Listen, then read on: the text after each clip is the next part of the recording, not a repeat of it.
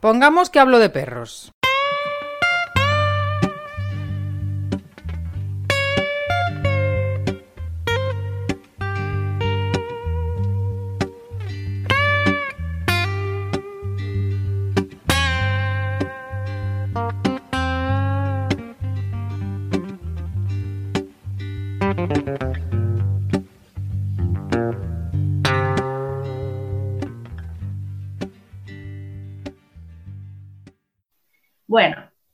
Fue allí que empecé a trabajar mm, desde la comunicación. O sea, Mm. eh, a mi perro llegué con trabajo, eh, con trabajo a 360 grados, no con el manejo de correa o el tema de los demás perros. La comunicación es algo que se practica las 24 horas del día, 7 días a la semana.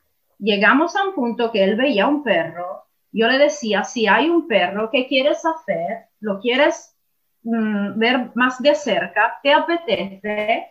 El perro me, lo juro, o sea, vamos, me contestaba de forma perruna, sí, quiero acercarme o no, mira, vámonos, porque yo con ese no quiero tener nada que ver.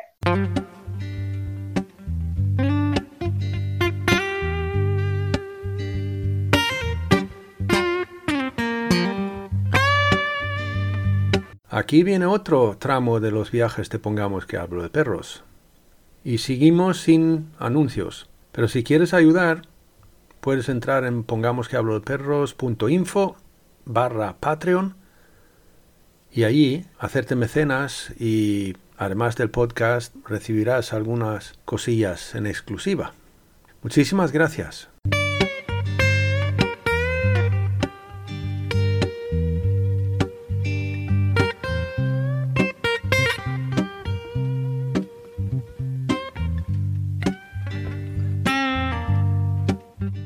Lorenza Grandori es una italiana que se ha enfincado en la isla Fuerteventura de Canarias y allí lleva su proyecto Master Dog Fuerteventura. Mm, Lorenza habla mucho y trabaja mucho sobre la agresividad canina y sus causas y en qué medida le podemos ayudar a los perros no tener estos procesos de, agresividad. Con todos ustedes, Lorenza Grandori de Master Dog Fuerteventura.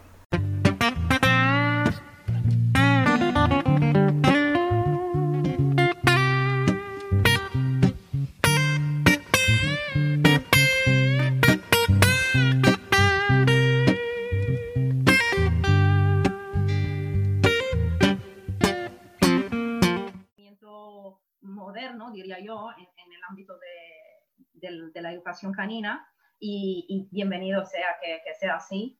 Em, en lo que se, se aborda el tema de la agresividad eh, de una forma mm, algo más generalizada que va más allá de lo que es la conducta agresiva. Porque hasta, hasta el día de hoy, hasta hace unos años, mm, hubo mucha atención en, en lo que son los comportamientos agresivos considerados como el lado negativo del perro. Ah, tengo un perro, es fantástico el perrito, mueve la colita, te saluda y muy mono y todo lo que queramos, eh, pero pero, pero, ostras, el perro a veces gruñe, el perro a veces ladra a personas, a perros, porque en este caso yo lo pongo un poco todo en un, en un único em, temario, aunque no sea así, porque realmente hay agresividad hacia perros, hacia personas, hay diferencia, pero en este sentido lo podemos em, generalizar. Entonces, el perro ladra, el perro gruñe, el perro muerde, el perro ha marcado con la boca. Y esto mm, evidentemente eh, escandaliza mucho y choca mucho a las personas em, y desde siempre ha, ha sido considerado el, el tema caliente mm, de la, mm, del adiestramiento, de la reeducación, de la corrección. A mí me llaman, o sea, prácticamente solo cuando el perro ladra, gruñe o, o marca. Así que em, esa desde siempre ha sido la, la mayor preocupación de, de, dueño y de administradores de reflejo.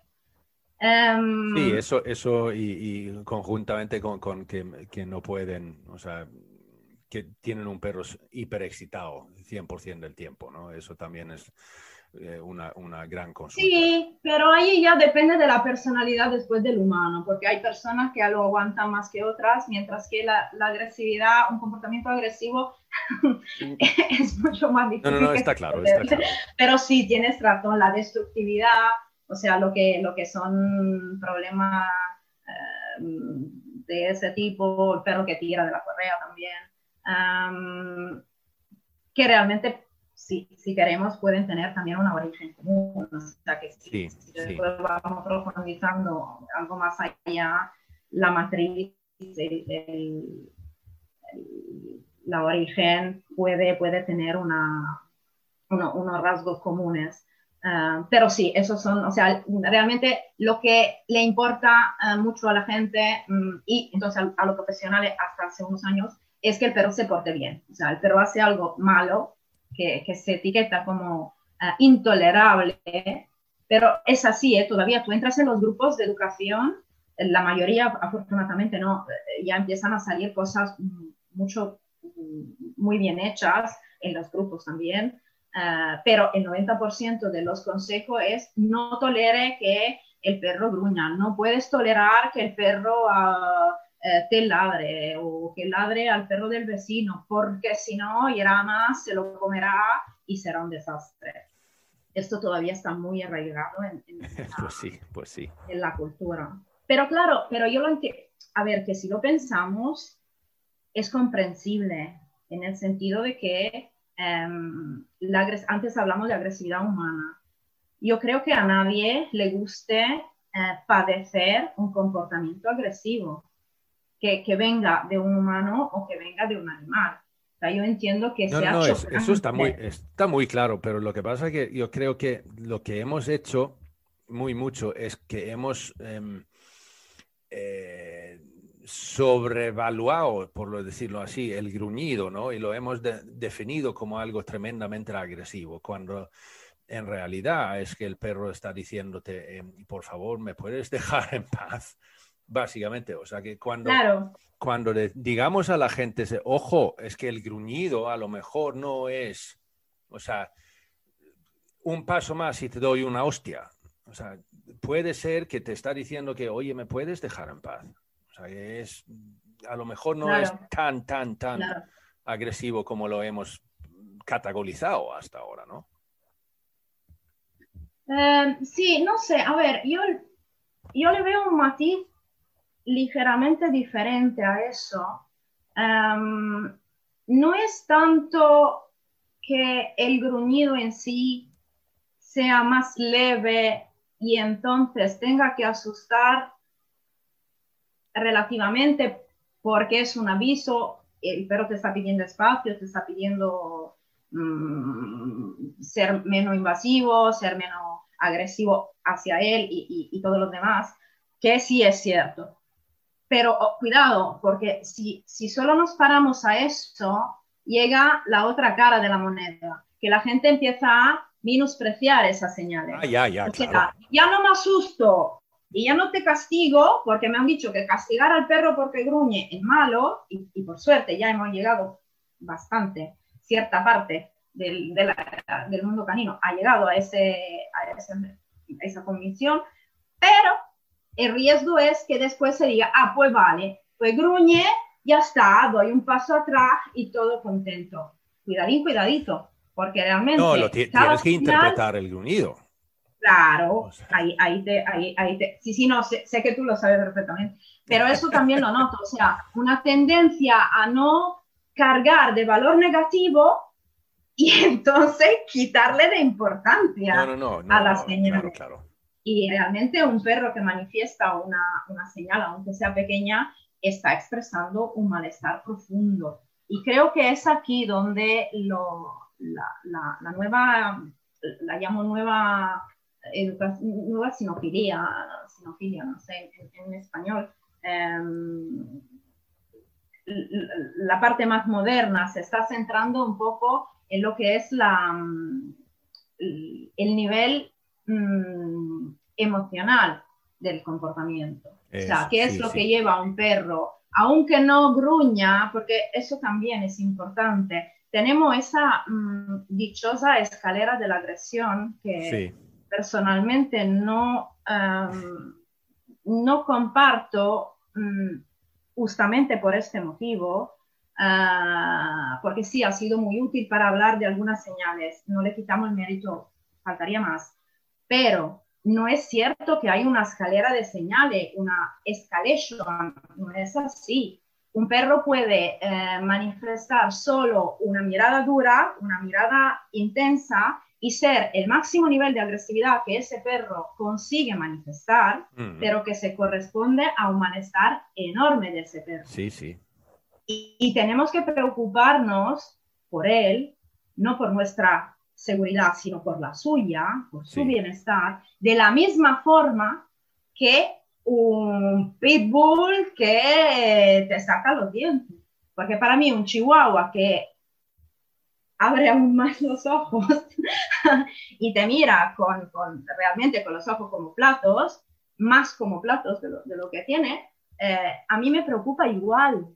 A mí me preocupa igual que un pit que se me lanza a boca abierta. Es evidente que el daño que puede hacer es diferente, aquí están, pero vale igual. O sea, la incomodidad de un perro vale igual. Y, y, y, eso yo creo que todavía hay que educar mucho a la gente.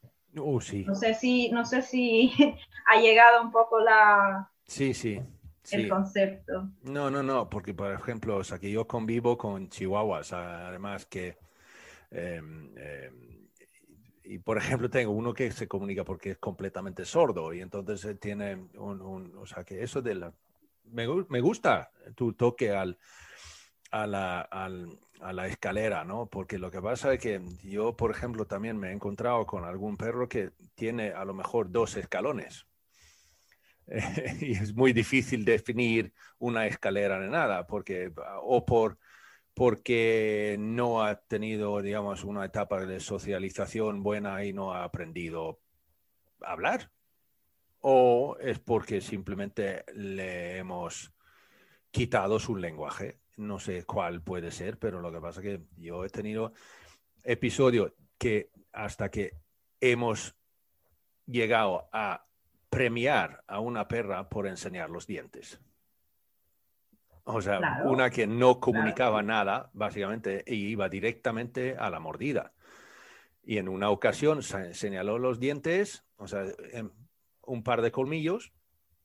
Entonces yo dije, bueno, premialo, premialo y aleja la otra que estaba otra perra que se estaba, o sea, y luego acercándose. Y luego tuvimos ahí una cierta clase. Esto fue un, un, paseo grupal que hicimos y pasó esto. Y entonces luego tuvimos ahí una discusión sobre la comunicación canina, ¿no? En este sentido, de que esta perra en ese momento llegó a comunicarse antes de, de morder y entonces eso lo o sea, percibimos como algo tremendamente positivo.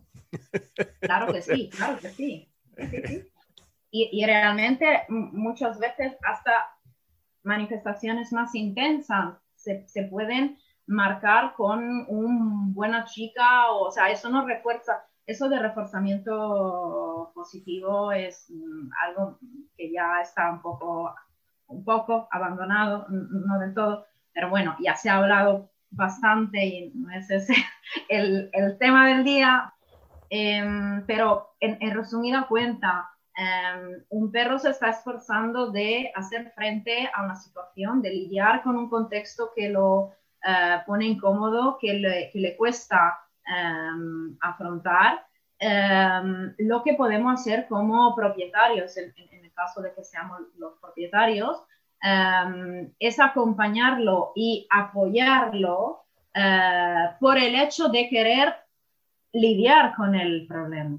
Mm. Y eso ya es suficiente por decirle al perro, muy bien, lo estás haciendo bien. A veces, repito, hasta en el momento en que el perro le está amenazando de forma muy intensa a Mm. otro perro, evidentemente con seguridad para todos los Ya. individuos involucrados con una barrera de por medio, o sea, eso es, es, mm, es evidente, ¿vale? Pero en el caso de que no haya realmente posibilidad de que los perros se, ha- se hagan daño, eh, no, no necesariamente hay que cortar un comportamiento agresivo. Y en ese sentido, el tema de la escalera de agresión, no hay que cortarlo ni si está abajo, supuestamente en dicha escalera, ni si está arriba, porque el expresarlo también con mucha intensidad puede ser una forma para el perro de comunicarse. Repito, en total seguridad, o sea, no se hacen chapuzas, no se hacen cosas en, en, en, las que los perros o los humanos puedan llegar a, a padecer, eh, a lastimarse, a padecer herida. No, no. Claro, claro. Pero, pero sí, y eso es un tema, yo creo que todavía hace falta eh, metabolizar un poco porque eso, más, más arriba vamos con la intensidad de las ex- expresiones y menos preparados estamos en aceptarlas como una parte comunicativa.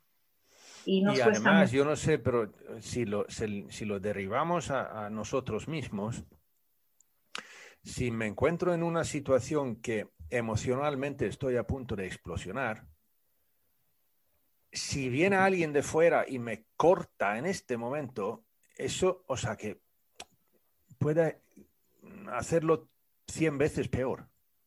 Sí, totalmente. O sea, que si no puedo expresar que tengo en ese momento, vale, que, que me pongan en, un, en, un- en una habitación acolchonada o algo para que no pasa, ¿no? Pero, pero que pueda expresar eso en ese momento puede ser tremendamente importante.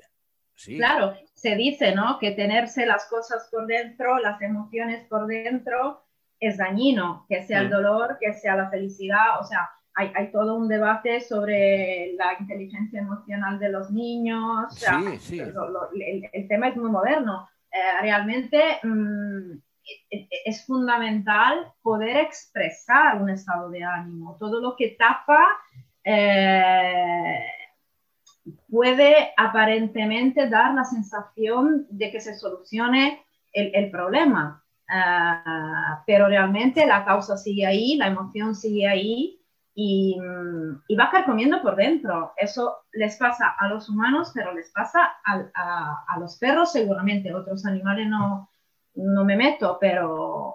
Pero, No, pero los ya, sa- ya sabemos, ya lo, he- lo hemos mencionado en otros episodios, o sea que lo- el trabajo de Gregory Burns con, con, eh, con lo- las resonancias magnéticas que hace y, y eso, entonces ya, ya sabemos que las señales neuronales en los perros ante, an- ante estímulos eh, ciertos, entonces eh, que la reacción neuronal es la misma en el perro que en nosotros. Entonces, eso significa que las emociones que si- sienten son, digamos,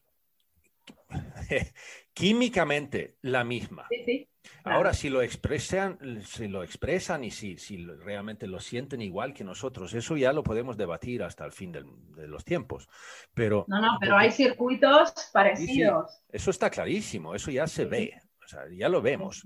Con lo cual, es- está claro, o sea, que cuando yo me siento enormemente triste y necesito llorar, si no puedo llorar, por ejemplo, o sea, que es que es enormemente frustrante emocionalmente hablando. Claro que sí, claro. Y que eh, sí. es que eso también, cuando los perros no pueden expresar lo que sienten y lo que, lo que tienen, o sea, en sus emociones, es que, es que evidentemente llegan a un punto de explosionar.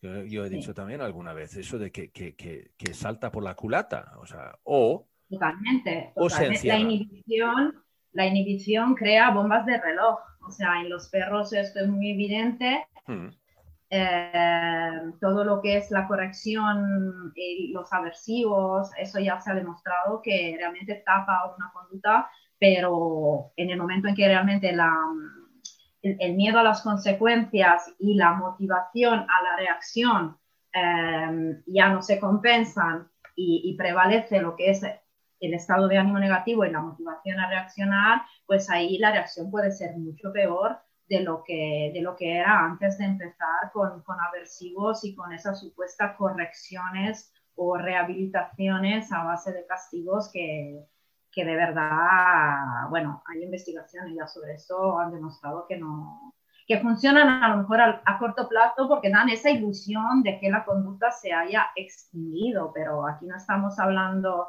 um, eso de conductas, estamos hablando de estados emotivos. El estado emotivo no se extingue, o sea, si hay un problema emocional, el problema a lo, realmente va empeorando, no, no, se extingue seguramente a través de un aversivo. Sí, y, sí. Y si me permites, sobre esto, otro, otro matiz muy interesante del que se habla poco todavía, yo creo, es la parte de tratar la reactividad en positivo, que tanto está de moda ahora, que es la nueva eso, ¿no? Para, para poder trabajar tenemos que ser todos muy positivos, em, que en la práctica en muchos casos se, em, se concretiza en distraer al perro, buscar una conducta alternativa a la reacción y premiar, o sea, sustituir eh, como si fuera una lavadora eh, el tambor de un tipo con el tambor del otro, que en vez de centrifugar a, a mil revoluciones te hace dos mil y así te saca más agua que, que el primero. Y eso, desde mi punto de vista, tiene las mismas contraindicaciones, entre comillas, que un método aversivo, en el sentido de que no va realmente a ayudar al perro a modificar la percepción que el perro tiene de un contexto puede llegar a hacerlo en situaciones muy, em, muy concretas, muy sencillas, entre comillas. Em, al perro no le gusta el arnés, eh, le enseño el arnés, le doy una chuche, o sea, voy mm, habituando, desensibilizando, contracondicionando según el, el, caso y entonces la técnica aplicada. Eh, pero si estamos hablando de miedo a otros perros, miedo hacia las personas. Esto no se soluciona pidiéndole una conducta alternativa al perro, enseñándole un mírame o premiando ese momento en el que el perro no está reaccionando, porque estamos trabajando en niveles diferentes. Ahí Por eso, toda la razón. decir que un trabajo de eh, trucos, señales, colaboración, eh, obedience o otras disciplinas no puedan ayudar al perro en términos emocional, cognitivo, de autocontrol, de autoestima. Sí, pero son dos cosas diferentes. Si en mm. el momento en que el perro le está ladrando a otro perro porque se siente inseguro, porque mi manejo de correa no es lo óptimo, porque él no se siente seguro conmigo, porque el entorno no está adecuado para él, una serie de motivaciones posibles pero él se siente como para amenazar al otro perro o estar respondiendo a la amenaza de otro perro, que yo le pida luz y que el perro me mire y yo le dé una chuche, será en positivo en el sentido que no le estaré dando un choque con un collar eléctrico, pero señores, eh, es ineficaz, o sea, totalmente ineficaz y no estamos ayudando a ese perro y aquí se abre un poco. Y si no realmente, y si no realmente estamos ayudando al perro, trabajamos en positivo. Ah, eh, eso, por eso te digo que la, palabra trabajar, en positivo. Uh, no, ya, exacto. Es que ahí estamos ah, tocando para abrir la caja de Pandora, ¿eh? O sea que vamos, pero, yo, o sea, que yo lo he tocado alguna vez también, lo toqué con Eider y un poquito con Marco, o sea, que eso de, trabajar con el refuerzo positivo y entonces no pasa nada porque no le hacemos daño al perro. Em, si trabajas mal con el refuerzo positivo, sí, llegarás a hacer daño al perro.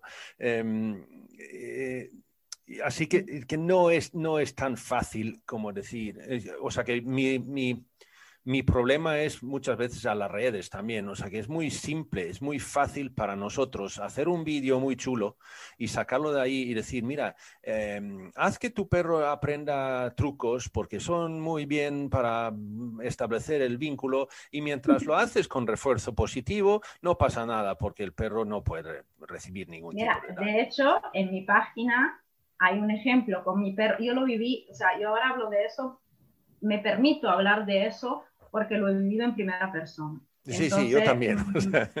Eso, o sea, doy fe de lo que comento y, y tengo pruebas sobre, sobre mi experiencia personal. Yo estuve con un perro de 16 años, mi, mis quiatos que acaba de irse, mm. y él fue un grande maestro en esto, porque él era un perro reactivo con una nula motivación prosocial, era un perro al que no le interesaba para nada interactuar con otros perros, y tenía fragilidades a nivel de personalidad, eh, por un lado, y una mm, motivación agresiva, o sea, un comportamiento agresivo preferente, una estrategia preferente hacia la agresividad, que mm. si lo ponemos todo junto, mm, bueno, eh, nos ha metido, me ha metido en situaciones un poco complicadas.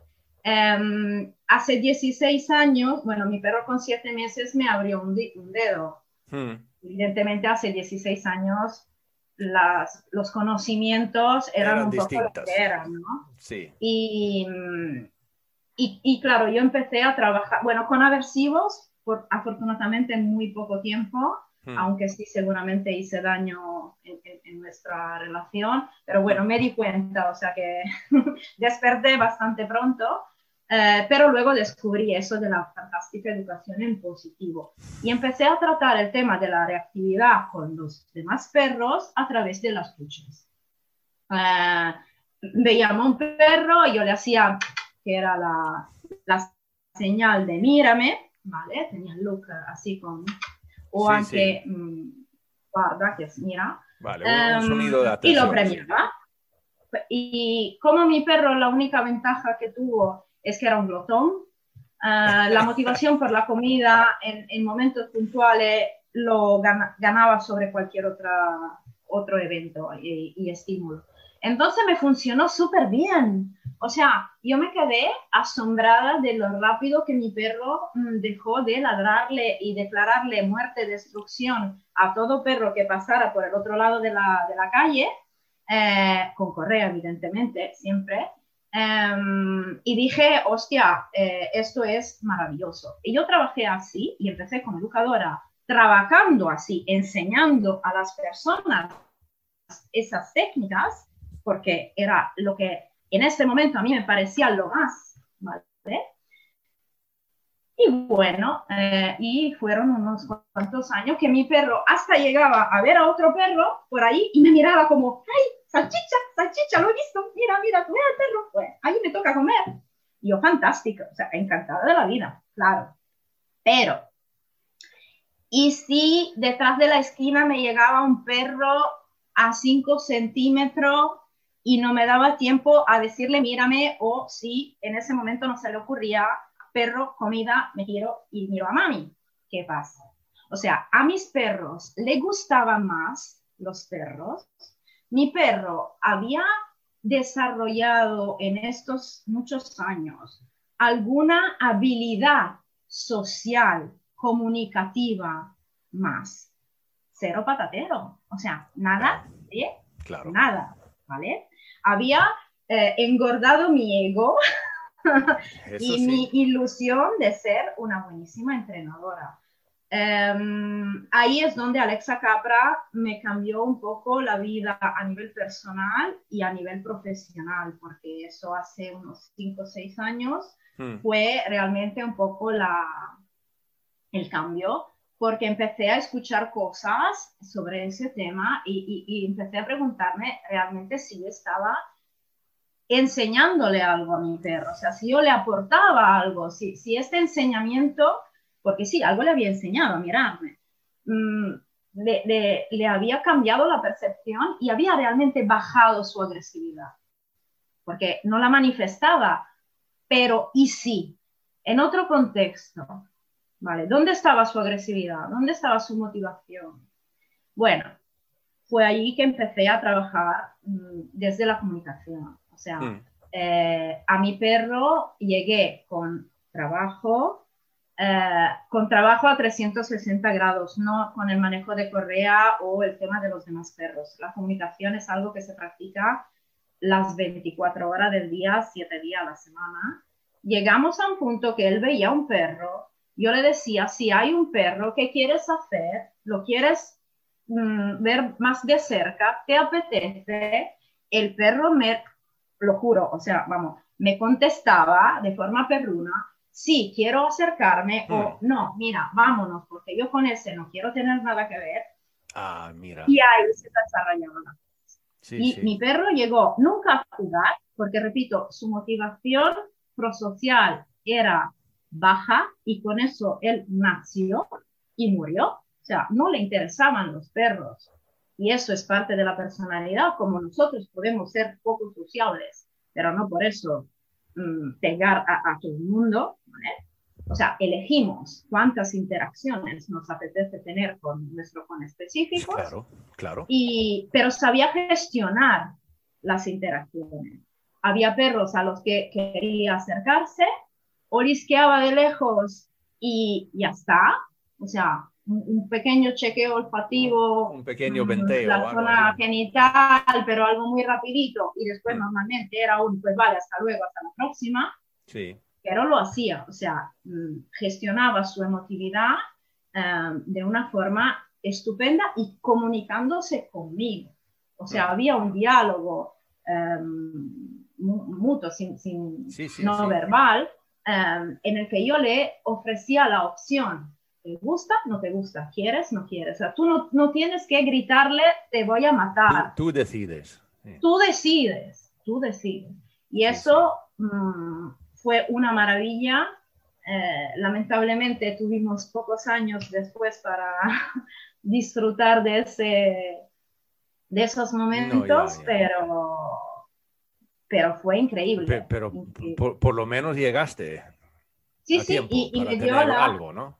Mm, me dio ese empuje, empuje a mm, hablar del tema con mucha autocrítica, porque Mm. te decía, en la página había colgado hace unos cinco años, creo, eh, un vídeo muy orgullosa en Sí. el que mi perro pasaba delante de un portal eh, y al- no estaba previsto, grababa así un paseo y, y grabé una reacción porque había un perro por debajo, yo no lo había visto y mi perro se tira hacia ese perro.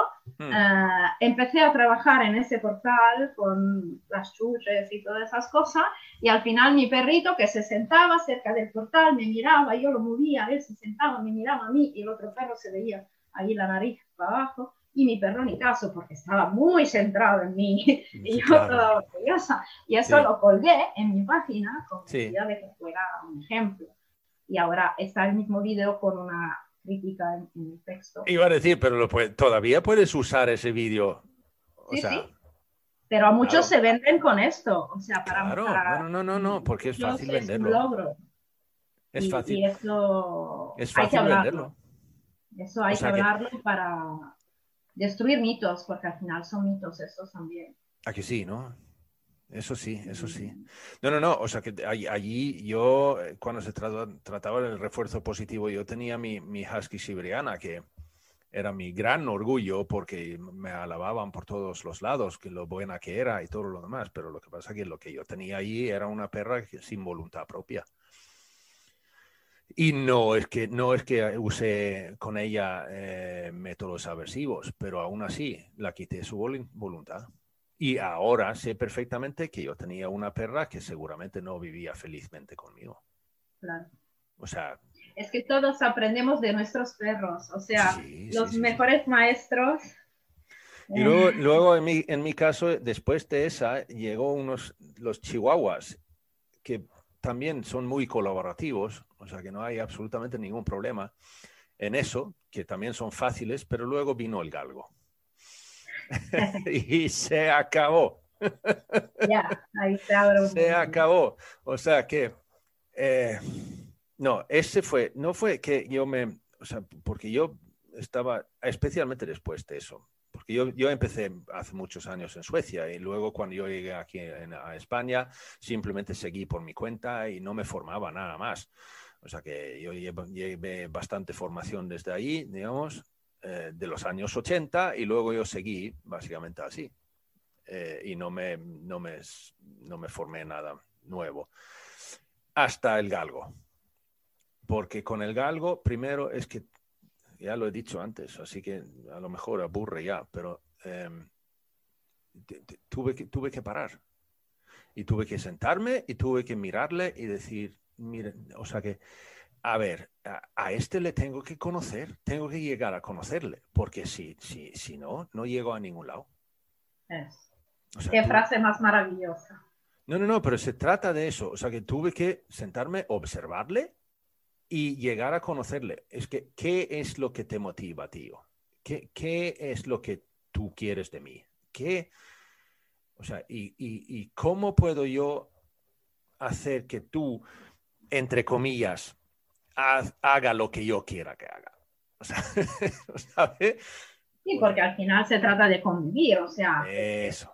Y claro, no, no, no. Y allí llegó, o sea, todo. Y, luego es que eso también me empujó a, a, tomar formación a partir de allí, ¿no? Y, ahora es que estoy donde estoy. Y yo soy ahora un, un, fiero eh, predicador de...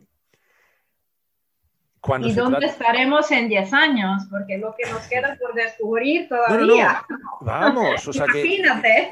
es lo mismo, o sea, que lo hablé con Marco también cuando hablamos de la, de la comunicación. Hay una cosa que yo descubrí, digamos, hace unos 10 años que, también los o sea, eh, eh, eh, compatriotas tuyas em, cuando hablamos de la lateralidad, lateralidad, lateralidad, lateralidad motora, ¿no? En, en, los perros y tal. Y yo pensé entonces que esto, vamos, esto hace unos 10 años. Pero vi que, o sea, que nadie, nadie daba importancia eso en la comunicación canina, ¿no? O sea que todavía estábamos tan centrados en las señales de calma de turidrugos y, tal, ¿sabes? Y que está bien, sí que están ahí, sí, vale, lo entiendo, perfectamente bien. Ahora podemos debatir sobre si eh, la señal de lamerse el hocico o los labios realmente es una comunicación externa o si solamente es una interna o lo que sea, pero vale, está ahí, lo puedo ver.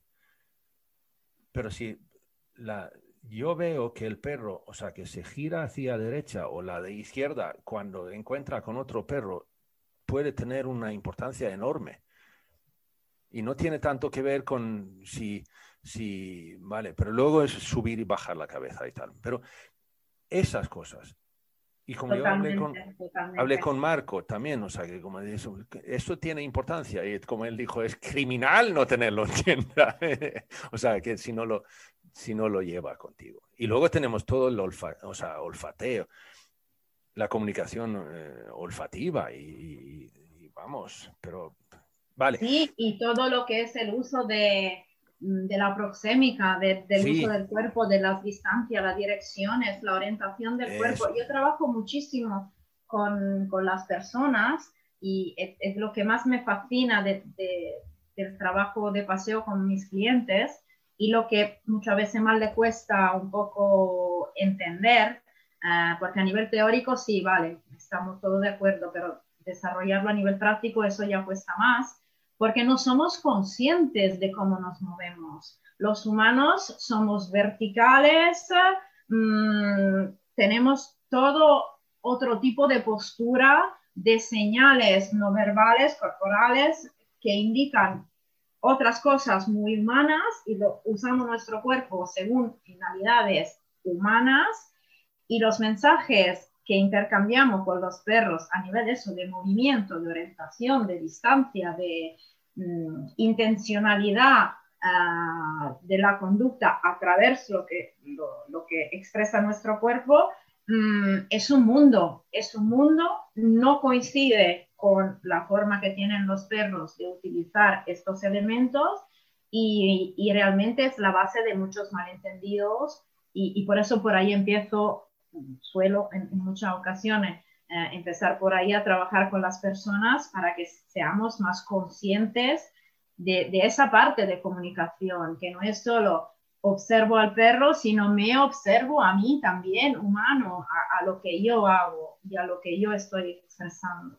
Y eso es otro, otro aspecto fantástico que hace unos años, no sé, o sea, la correa era corta, bueno, ni siquiera eso, era la tiro o no la tiro, me paro cuando el perro tira y vuelvo a andar cuando el perro no tira, pero ¿qué sentido puede tener para un perro que de vez en cuando paramos, o sea, el grupo, que es una entidad, porque nos movemos en el espacio como grupo, eso. ¿Paramos? ¿Para qué?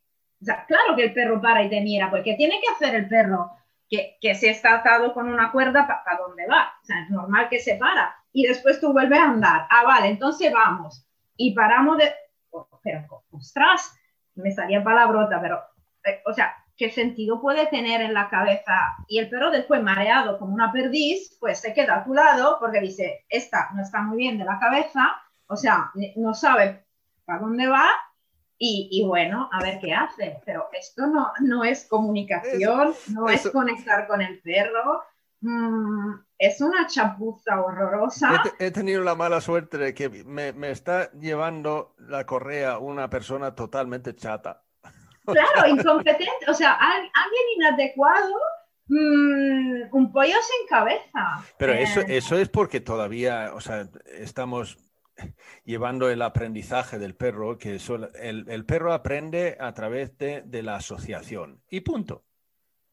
Pero vamos a ver, o sea que hay muchísimas más formas de aprendizaje, o sea que el, perro tiene la experiencia, tiene memoria, tiene em, consecuencia, tiene lo que pase, pasa por aquí, si hago esto, entonces tengo una consecuencia con ello. Y, y todo lo demás. O sea que si basamos únicamente el aprendizaje en la asociación, pues. Sí, no, es, es, muy reductivo, es muy. Vamos. Es, estéril, o sea, que se logran cosas, sí, se, se enseñan comportamientos, conductas, mm, se puede realmente mm, moldear, modelar, perdón, bastante lo que es el comportamiento de otro individuo porque si no queda otra y si, si lo vamos canalizando y, le vamos eh, eso haciendo como un túnel, pues sí se logra, o sea, porque al final el, problema es esto, que, que, aparentemente funciona, o sea, en el Eso iba a decir aparentemente, porque lo que claro, que, que una conducta se modifica, pero a mí que me importa, o sea, marear al perro eh, es como darle un choque, o sea, al final me siento yo más ética porque claro, no le estoy haciendo daño, es que yo me paro o cambio de dirección. Otro, el, yo-yo lo llamaban en Italia, la técnica del yo-yo. El perro tira, pues yo me, me, paro y empiezo a andar en otra dirección. Y después el perro tira, pues vale, yo me paro otra vez y voy a otra dirección. Pero miramos los perros sueltos, los perros ferales, los perros libres, los, stray dogs. Eh, en grupo se coordena y tienen un movimiento coordinado que sea por cazar, pero también por desplazarse, o sea, hagan lo que hagan, tienen cada uno su función en el grupo y el movimiento tiene un sentido. Eso iba a decir, cada uno tiene su, tiene su rol. Totalmente, su fin, su, su, su funcionalidad, su... Y, y se miran.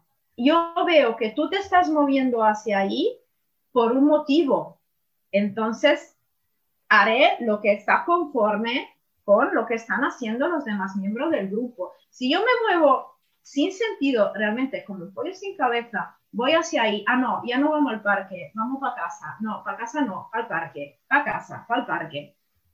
Eh, eh, no, proporcionamos información. Eso, eso es otro, otro, con, eso lo que, lo que acabas de hablar ahora mismo, lo que realmente con, lo único que, llegamos, el único resultado realmente que tenemos con ello es que confundimos al perro. Exactamente. Será un perro confuso.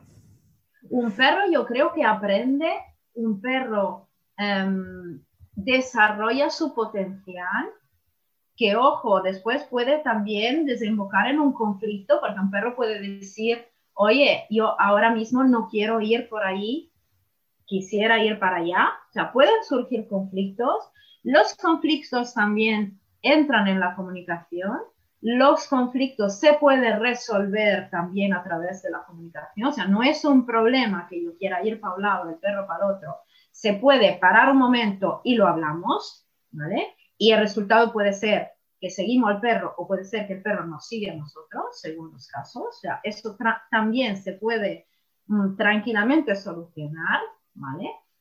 Pero a base de una de un coordinación, de, una mm, eh, conexión comunicativa basada en informaciones. O sea, nosotros cuando crecemos, cuando aprendemos, la escuela, ¿para qué sirve la escuela? O sea, no, para transmitir mm, nociones, eh, eh, elementos que hay que memorizar, porque yo no me acuerdo ni una fecha de la historia que estudié esto se olvida. sí, porque lo, que son, lo que son elementos así. Em, eh, espera, 1066. Yo, o sea, la, batalla de Hastings, ¿no? Ni idea. O sea, no me preguntes porque. No, pero de verdad. Eh, las cosas que nos hacen crecer son las experiencias las informaciones que nos dan para elaborar situaciones. La información es, es, lo que te enriquece. Algo que tú recibes y que puedes hacer tuyo y volver a usarlo. Yo, ¿por qué no me acuerdo de, de la fecha esa? Porque nunca más en mi vida volví a nombrar a, a, esa fecha. No, no, no tiene nada que ver con mi existencia, no me sirve entonces la olvido. Otras cosas que me han ayudado, que me han, que de alguna manera he podido transformar a nivel emotivo, cognitivo, es así que me, que me han enriquecido, es así que me han realmente servido de algo. ¿Vale? Y con los perros es lo mismo, un paseo es un intercambio continuo de información. También otra cosita que el perro tira, si yo tengo un perro que normalmente no tira, pero en, un, en una ocasión tira hasta que puede que tira mucho, puede haber una razón por ello habrá seguramente una. Eh, evidentemente, no, no, iba a decir, o sea, que puede, o sea, quita el Pero también si un perro tira siempre, ¿eh? ya, ya, ya, o sea, que puede, claro, lo que tiene que hacer ahí supongo que es un trabajo más, más profundo, pero lo que, lo que quiero decir es que además es eso, o sea, que inhibir a un perro que tira, o sea, que, o por ejemplo, ralentizarlo el paseo, a lo mejor le haces un favor muy flaco. Totalmente. Sí, ahí, Claro. No, no, no, porque puede, haber algunas señales olfativas, por ejemplo, de otro perro que no le gusta absolutamente nada y tengo que pasar por aquí lo más rápido posible porque esto me estresa tremendamente. Vale, pues déjale pasar ahí rápido. sí, sí, totalmente de acuerdo. Em, yo siempre digo, no hay una técnica, o sea, no hay reglas. Em, sobre eso, por ejemplo, el, perro que tiene de forma puntual, em, suelo diferenciar según el caso, porque eh, en estos días tenemos de acogida a un perrito y lo sacamos de paseo 16 días después de que llegó en casa, porque antes, mm, bajo mi punto de vista, no estaba preparado, nunca mm, ha, ido con la correa antes y tiene un año entonces, mm, podía ser demasiado chocante entre todos los cambios que estaba viviendo, sacarlo también de paseo.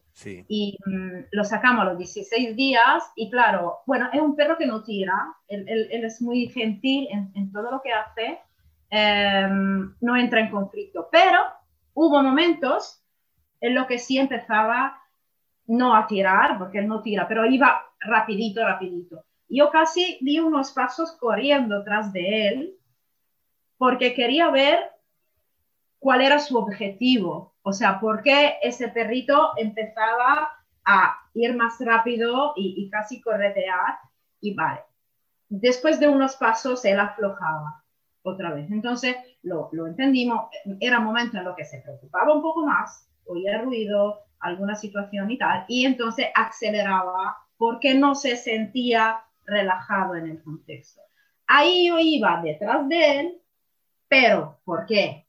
Porque después él conseguía recobrar un equilibrio y una conexión con el entorno, porque eso es el límite que pongo. Si un perro es miedoso, fóbico ah, y, y, tiene un problema gordo con el entorno, entonces tira siempre o por momentos, pero porque está totalmente desconectado, ahí no voy corriendo detrás de él. Ahí le doy caña, no lo retengo al paso de caracol, evidentemente, pero mm, tampoco voy corriendo detrás de él. O sea, no voy enfatizando y, dejando que su incapacidad de, mm, también a nivel cinético, o sea, no, no, no hay una conciencia motora en ese momento. O sea, ahí sí es cuando retengo un poco en términos de velocidad. Mm. Pero claro, en ese momento me vuelvo para casa también. O sea, que tampoco vamos, si, si está en esa condición, Mm, no daré una hora de paseo corriendo detrás del perro mm, y, cambiaré algo en, el contexto. Pero eso para decir que también en eso hay límites, hay, diferencias según las cosas, no se puede generalizar como hacen muchos educadores. Ah, sí, sí, correa de 6 metros, así el perro se relaja. O síguele la corriente, si va despacio bien, si corre también. Depende.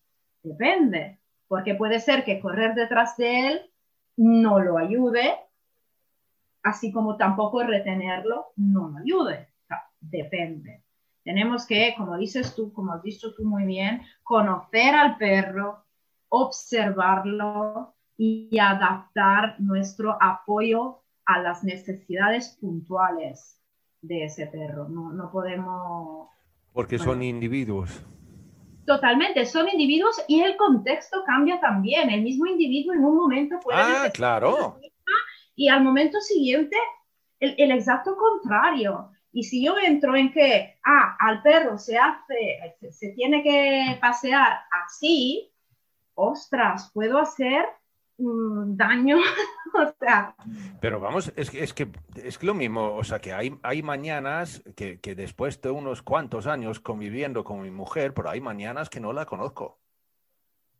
Claro. O sea. Yo no me conozco ni a mí misma, alguna mañana no me reconozco ni yo. 46 años que llevo conmigo. Sí, no, no, pero es eso, o sea que eh, eh, he tenido una noche con un sueño reparador bueno y tal, y me levanto bien. Em, hay algo que me preocupa, hay o sea que vamos, claro, un día tenemos, tenemos días buenos y días malos y, Totalmente. Yo tengo un pastor alemán que llevo tiempo trabajando con él porque el pobre eh, es el que más tiempo llevo ahora. Em, y ayer le encontré yo bastante nervioso cuando fui a, verle. Así que salimos él y yo simplemente a dar un, paseito. Y de repente me di cuenta que yo estaba bastante mal. Mm.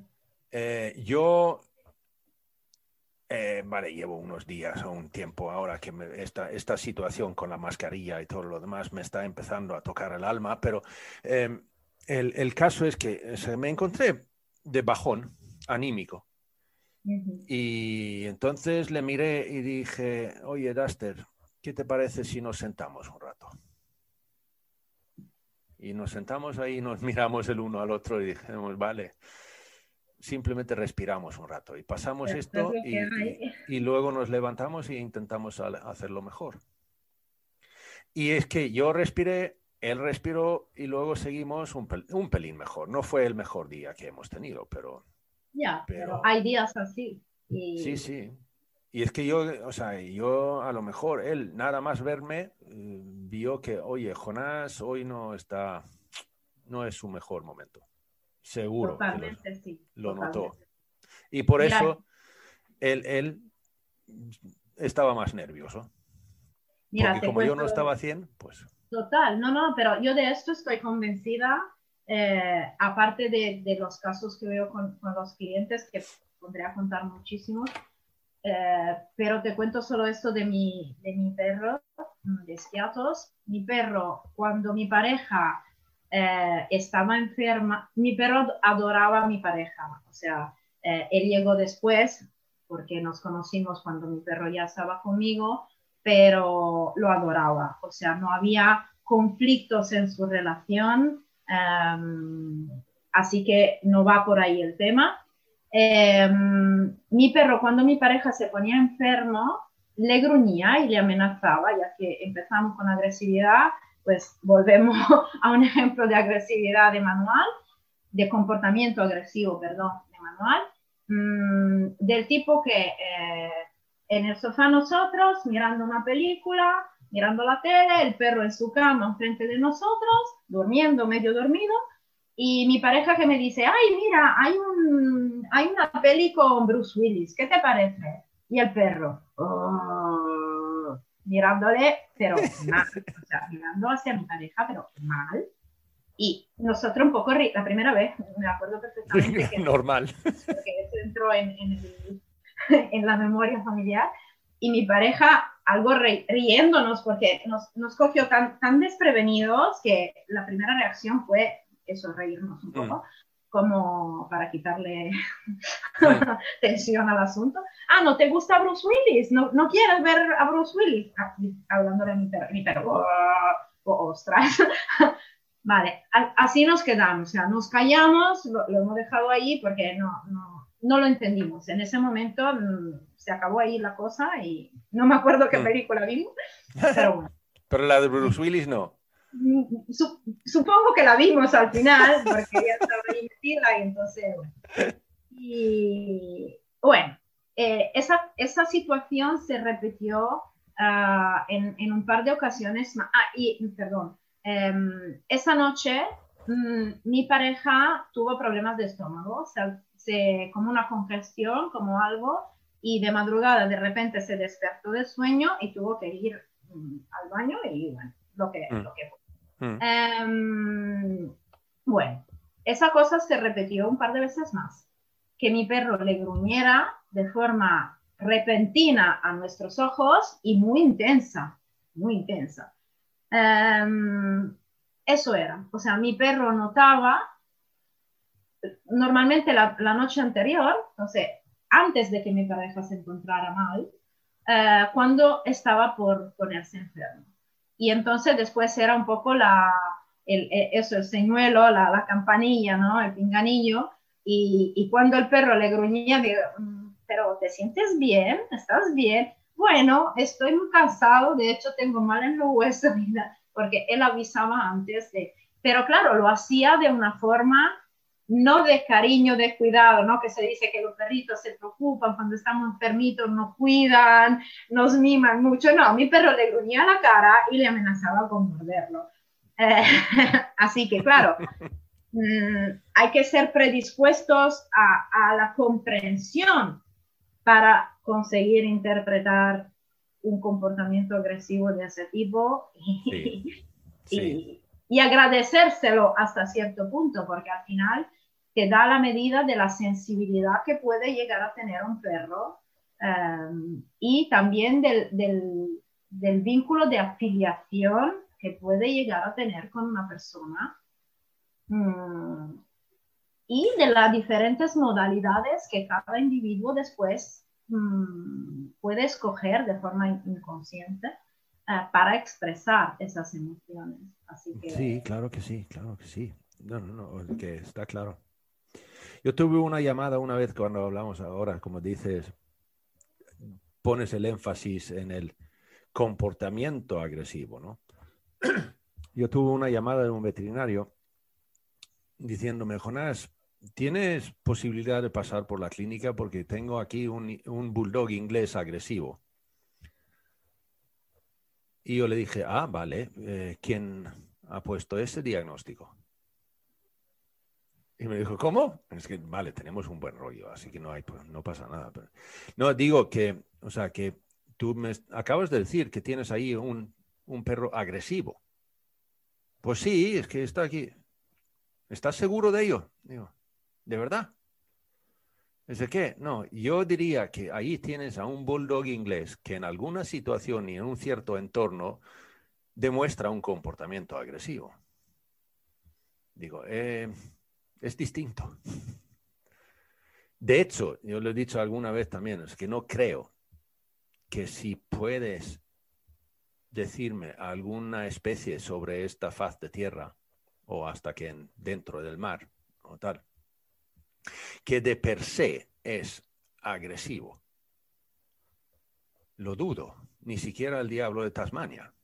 O sea que simplemente se trata de que en algunas situaciones, bajo presión o lo que sea, tomamos un, un comportamiento agresivo. Y eso puede pasar a cualquiera. A nosotros, en ciertas situaciones, nos ponemos agresivos porque estamos empujando empujados a una situación que no, no gestionamos bien y no podemos gestionarlo de otra forma. La, autodefensa o una madre hacia, hacia los hijos, o sea, hay, eh, hay situaciones en las que todos podemos eh, realmente reaccionar con, con, la fuerza y con agresividad a un, a un estímulo. Que, que, después, claro, mm, a nivel de personalidad, a nivel de rasgos individuales, puede haber cierta predisposición a escoger estrategias em, agresivas, eh, no solo por aprendizaje, quiero decir. no, lo puedes tener genéticamente también. Exactamente, o sea, una cierta predisposición que está ahí, pues eso sí también es cierto. En este sentido, sí se podría decir, es un individuo agresivo, pero son situaciones puntuales que habría que analizar con mucho más detenimiento de lo que se hace, porque el sello de agresivo se le mete a un perro que gruñe porque le pongo la, la mano en la comida para que se acostumbre a, no defender el pie. Sí, que son esas cosas, pero mira, tú y yo nos reímos, pero la gente sigue haciéndolo a diario. Lo primero que hace cuando le llega un cachorro, un perro adulto adoptado, para que se acostumbre a no defender recursos es te lo doy y te lo quito. Ya. Pero eso también hemos tocado aquí en, algunos episodios. Claro. porque lo que pasa es que, vale, como es un tema muy recurrente, de que mi perro tiene un problema de, de protección de recursos. Pero, vale. Eh, a lo mejor lo que hemos dicho algunas veces es que a lo mejor ni siquiera se trata de eso. O sea, que el perro realmente no tiene, o sea, no teme que le, vas a quitar la comida. A lo mejor es simplemente que, oye, estoy comiendo, ¿me puedes dejar en paz un rato? A ver, es como si tú estás sentado en un restaurante y de la mesa de al lado te mira así. pero mm, ¿qué? O sea, tengo algo en la boca, tengo, o quiere no sé. Sí, sí, no se trata de que tienes miedo de que te va a quitar el plato, no, pero joder, perdón, perdón por la palabrota, pero joder, déjame en paz. Claro. Pero esto también lo vemos, o sea, es que los humanos hacemos estas cosas y la entendemos muy bien. Es, es que fallamos cuando se trata de interpretar a, otro, a otra especie, pero si lo pensamos, o sea, si yo estoy en un ascensor y, y hay al lado mío alguien que me mira fijo, ostras, es que, eh, pero no porque soy mujer, ¿eh? o sea, entre hombres también, no, no porque yo tenga claro que una mujer hoy, hoy en día hay un miedo añadido y, y, eso sí también es comprensible, pero imaginamos dos chicos, un, chico, una chica y la chica mira fijo al chico, bueno, a lo mejor el chico se, se piensa, yo qué sé, que, que, lo encuentra guapo, pero mm, es broma. Pero siempre que, no, no quiero caer en, en estereotipo de género porque no, mm, procuro siempre... bien, bien, bien, vale. Pero es para entendernos, o sea, dos individuos que no se conocen, que no tienen nada que ver y, que compartir uno con otro, sino un viaje en ascensor y uno mira fijamente al otro, pues el que se padece esa invasión se siente incómodo. Después puede quedarse con su incomodidad y punto, o puede decirle al tío o a la tía, oye, o sea... Yo hice un experimento una vez cuando acabas de hablar sobre el ascensor, ¿no? Porque lo que pasa es que hice un cursillo de psicología y entonces había uno un, que dijeron que esto, y entonces lo, hice, simplemente Ah, mira, por curiosidad. Pero el, el caso es que se trataba de, por ejemplo, en un, en un ascensor grande, en un, digamos, eh, el corte inglés, eh, en alguno de estos, donde entran 10 personas o algo así, ¿no? Eh, o más. Entonces, se trata de esperar hasta que se va a cerrar las puertas. Entonces, el ascensor está, digamos, lleno. Y entonces, todo el mundo hace lo mismo. O sea, que se trata de, se van, digamos, al fondo, da media vuelta y mira hacia la, hacia la puerta.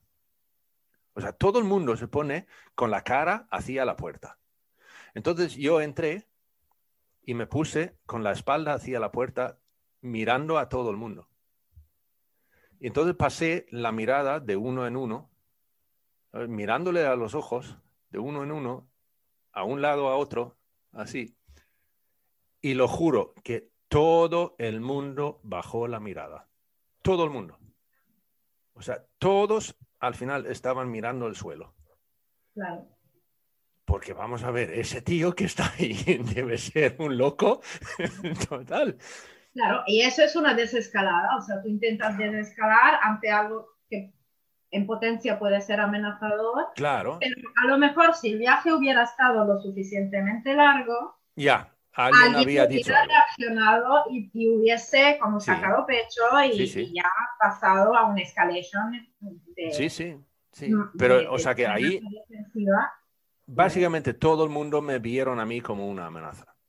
Claro. Y tú imagínate un perro que está ahí Claro. y con alguien que te incumbe encima desde arriba, porque nos olvidamos muchas veces la diferencia de tamaño que tenemos. O sea, em, eso tiene un impacto. No es que no lo tenga. Eh, tú ves a, a- a algo que incumbe sobre ti y, y bueno, Es bastante normal que el chihuahua se pone a- a- de defensa cuando el pastor alemán se acerca, sí. claro. Sí, Claro.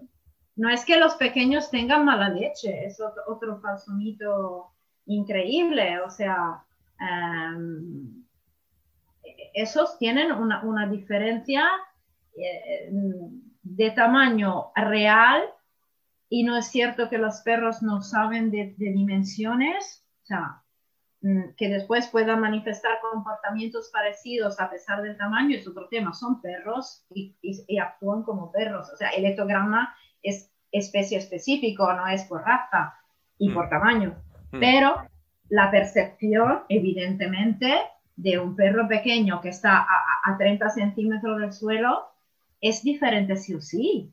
O sea, y, y- y eso los humanos también deberíamos, o sea, tú vives con perros pequeños, sa- sabrás la necesidad que tienen de, de adaptar ciertas conductas mm, para que sean menos impactantes. Y también eso de que la percepción del entorno es totalmente distinto.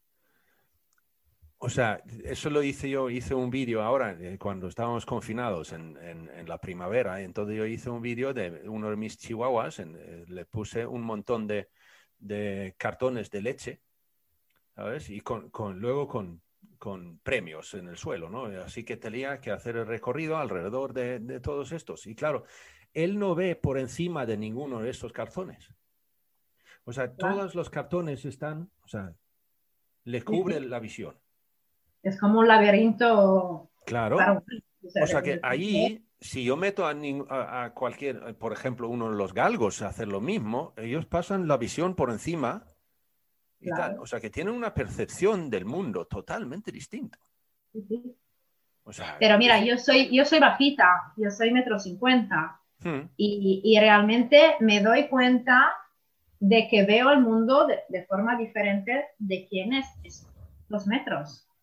Porque Ya. y veo, o sea, mi visual alcanza un nivel diferente. sí, sí, El sí. resto se me tapa, se me tapa. Y, y hay una parte de mundo que yo no veo, porque está tapada por objetos bajos.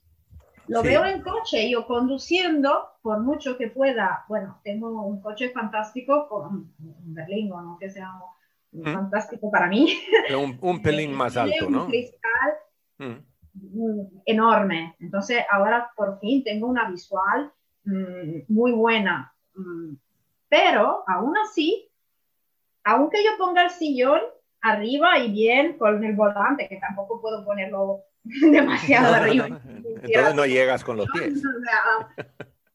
mi, mi, posibilidad de adelantar depende cuando la, la, carretera no está plana, sino que hay pequeñas pendientes, depende de mi altura.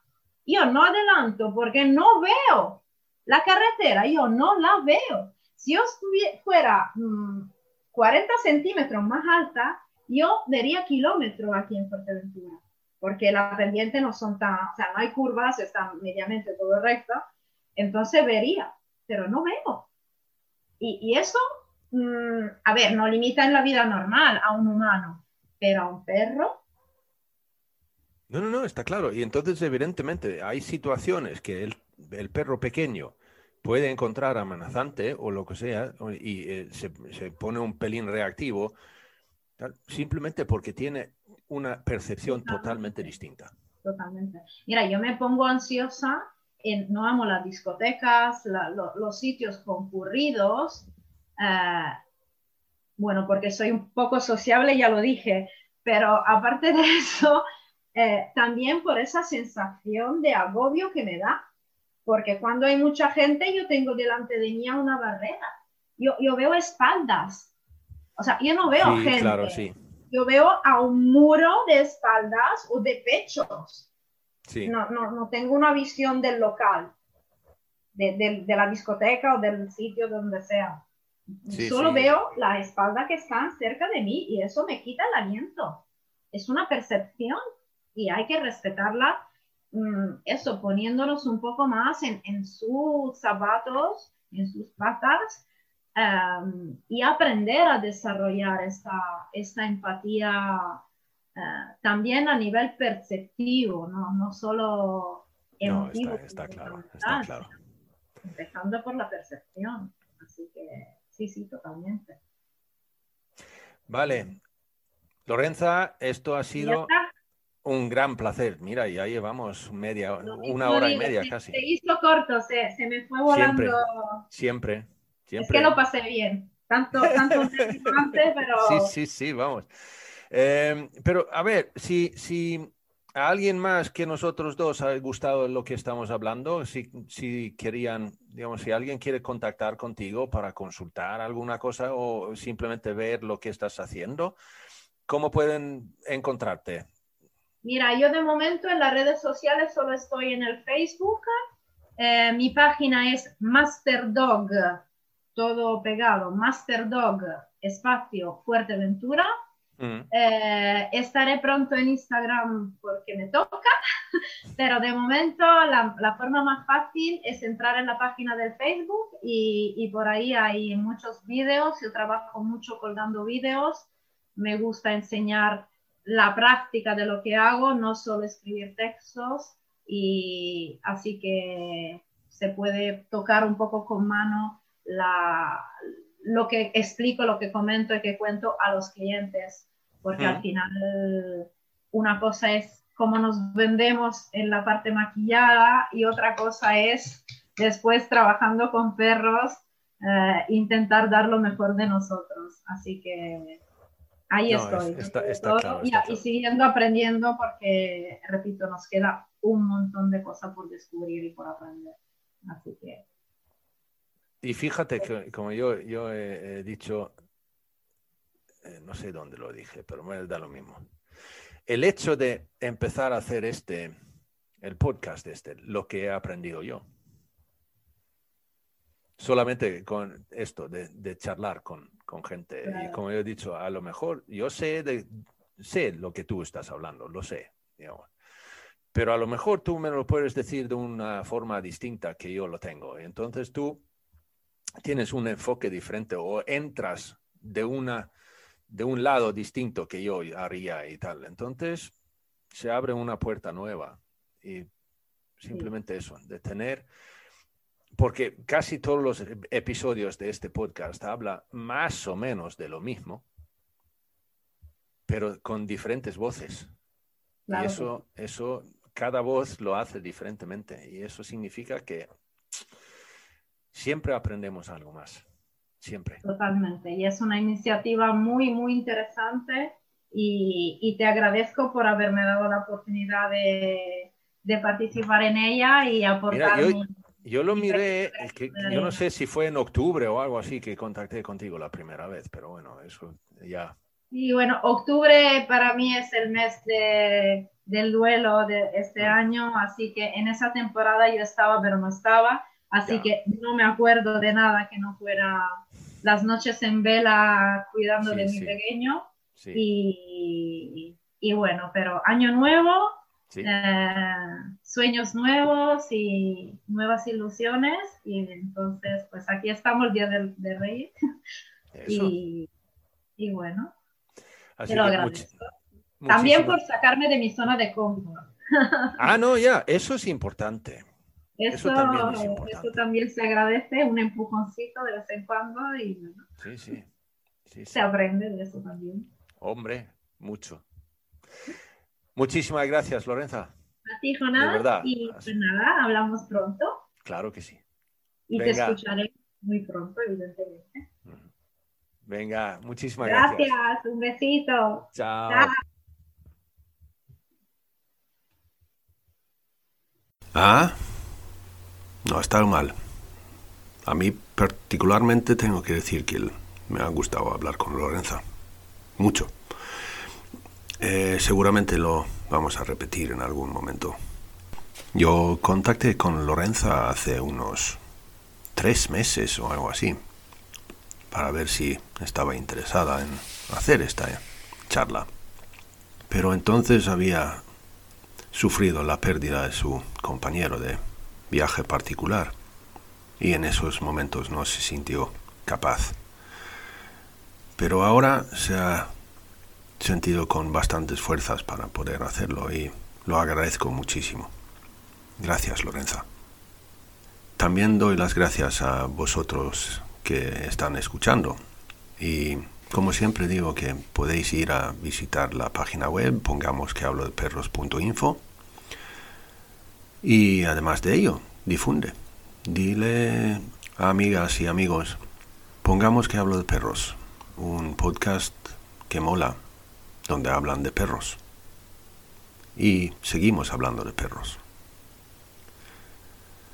Y con eso me despido hasta el siguiente tramo. Hasta entonces, saludos peludos.